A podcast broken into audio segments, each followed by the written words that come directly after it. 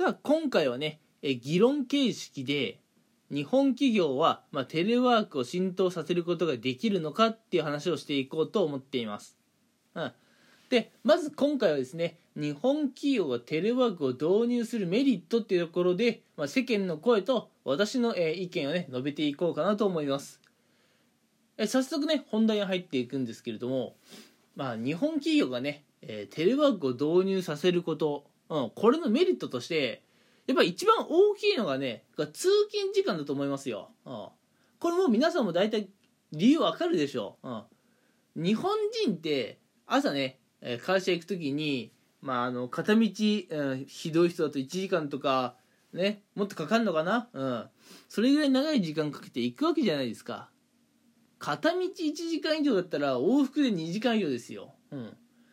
アホな話だなと思うかもしれませんが現実やっぱいるんですよね。うん。やっぱ自分がどうしても引っ越せない状況で会社にねあそこに行けって言われたらやっぱ行かざるを得ないですもんね。うん。なんで片道2時間ん？1時間以上の場合はもう往復2時間通勤にかけなければいけないんですがテレワークにするとやっぱそういったことがないと、うん、でしかも、まあ、乗り換えをねする人もいるとは思うんですがやっぱ乗り換えって大変ですよね、うん、1本の電車で目的地まで行ってくれればいいんですけど電車から電車に乗り換えなきゃいけないっていうのはこれかなりは、うん、またしんどいことだと思いますよ、うん。まあ、テレワークにするとねこう家から職場に移動する手間が省けるのでこれはねかなり、えー、皆さんのストレス軽減にねつながってくると思いますよ、うん、特にね今、え、新型コロナウイルス感染拡大ってことを結構気にしてるんでねいろんな人たちが電車の中で感染してしまわないかっていうことをね気にする方も多いと思います、うん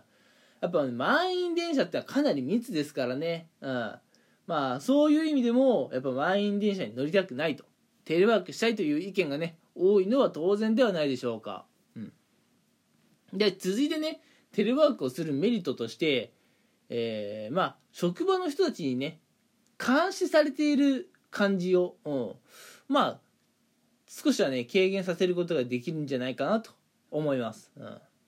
やっぱ会社だとやっぱ上司がいて部下がいてっていう感じだと思っていて、まあ、上司がね座席からちょっとね顔を上げるとまあもう周りが見渡せ見渡せて、うん、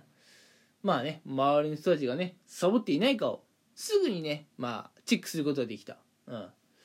まあこれのおかげまあおかげっていうかこれのせいでね、うん、部下の人たちはなちょっとね仕事をしにくい感じがあったかもしれない、うん。やっぱ常に誰かに見られているっていうのはストレス感じるところあると思いますよね。うん、これまあ自分もそうですけれども常に誰かに監視されているっていうのはちょっと嫌なもんですよ。うん、その点テレワークはあの与えられた仕事をやっていればま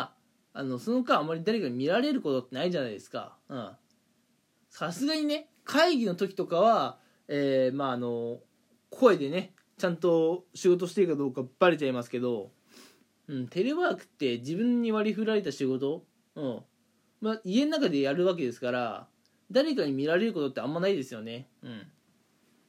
なんでまあそういう周りの監視の目っていうのがねちょっと薄れるんじゃないかなっていうところはまあいいところだと思いますよ。うん、それとねテレワークをすることで、まあ、あの仕事のね合間合間に家事をすることがね私メリットとしてあるんじゃないかなと思うんですよ。うん。まあ実際会社員の方ってまあ大体1日8時間ぐらい、うん、まあ残業とかしたらそれ以上になっちゃいますけど勤務するわけですよね。じゃあ全ての会社員がこの8時間フルで集中して仕事をしているかっていうとまあ多分そんな会社員世の中にはいないんじゃないでしょうか。だってどう考えても集中力持たないですよね。うん。なんで、会社員っていうのは合間合間に休憩取るもんなんですよ。うん。これ普通です。で、私の場合ね、会社で合間合間に休憩を取るってどういうことかっていうと、うん。まあ私ちょっとあの、オフィスビルがあるんですけどね。オフィスビルの中に職場があって、あとコンビニとかもあるんですよ。うん、私の職場はね。うん。そうするとやっぱねついついあの意味もなくコンビニ行ってついついね、えー、そんなに食べたい飲みたいわけじゃないのにこうなんか物買って食べちゃうんですよだから間食がねめちゃくちゃ増えちゃうんですよねうんまあちょっと休憩するため、うん、にまああのー、コンビニ行ってんだけどさ何かを買いたいわけではないんですよ。でもついつい買っちゃうんですよ、うん、だからねやっぱ会社員ってこう間食がね増えちゃうんですよね。うん。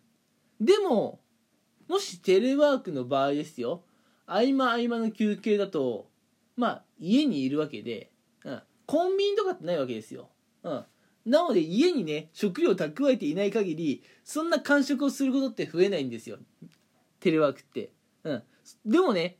やっぱ休憩したいとは思うものでじゃあ休憩時間ちょっと何しようかなということで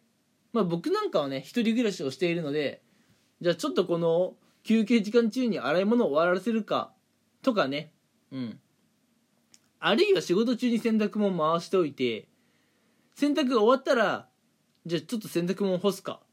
っていうふうにね、まあ、家事ができると思うんですよ、うん、やっぱね一日中椅子に座ってるっていうのはかなり苦痛だと思うんでね。時々こう洗い物をするとか洗濯物を干すっていうことでね。席から立つっていうのは意外にね結構こうメリットあると思うんですよ。いい気分転換になると思うんですね。合間合間に家事をするって。だからまあこういう点も含めてテレワークはいいと思うんですよ。でそれとねこれはね私がもう本当にねなんかあのすげえ感じるところなんですけど最後1点1点だけ。うん。あの職場でさあのこれ極端な話ですけれども YouTube 再生しながら仕事する人ってなかなかいないじゃないですか。ああ。まあその気になればねテレワークだと YouTube 流しながら仕事できちゃうっていうのはありますよね。うん。ただここでちょっと勘違いしないでほしいんですよ。私がなんでテレワークをして YouTube を、うん、流そうとしているかっていうと好きなアニメをね見ながら仕事がしたいとかそういうことじゃないんですよ、うん、さそれをねやっちゃうとさすがに仕事の効率下がるんでアニメを見ながら仕事をしようとは思いませんがあ YouTube ってさあのいろんな BGM とかさ、うん、そういう音楽もあるじゃないですか、うん、例えばあの勉強用 BGM とか、うん、あの集中したい時に聴く BGM とか YouTube ってそういうのもあるじゃないですかそういう音楽を、まあ、流しながらね仕事をしても誰かに咎められることがないっていうのがこれテレワークの強みだと思うんですよ。うん。僕ね仕事をしていてこう途中音楽を聴きたいなと思うことがよくあるんですけれどどうしても職場だとそれができないんですよ。うん。職場でイヤホンつける時って大体会議の時しかダメなんで、うん。あの、スマートフォンにね、イヤホンとかつないで、あの、音楽流そうもんなら、絶対なんか言われますもん。うん。まあこれね、まあ、問題ないっていうあの職場もあるかもしれませんが、やっぱ問題あるって言われる職場の方が多いんじゃないですかね YouTube 聞きながら仕事をするってだからね私はそれが嫌で、うん、だって音楽を聴きながらの方が集中できることってあるんですよ、うん、だからね、まあ、あのそういう意味で、まあ、有効活用っていう意味でテレワークで YouTube を使うっていうのはありだと思うんですね、うん、だからテレワークっていうのはまあ、こういうところでもいいんじゃないかなと思うんですよ。うん、まあまあまあてな感じで今回はねテレワークをするメリットっていうのを4つぐらい挙げてみました。えー、通勤時間がなくなるだとかね、うん、あのまあ周りに監視されなくて済むだとか。合間合間に家事ができるだとか、うん、YouTube でねこうちょっとね BGM を流しながら仕事ができるっていうメリットがあるかなと思います。うん、でその一方でテレワークをすることでどういうデメリットがあるのかなって話を次回はねしていこうと思います。うん。はい。えそれではね議論形式でやっていく、え日本企業にテレワークが浸透するのか今回はメリットの回を、えお話ししていきました。聞いてくれてありがとうございました。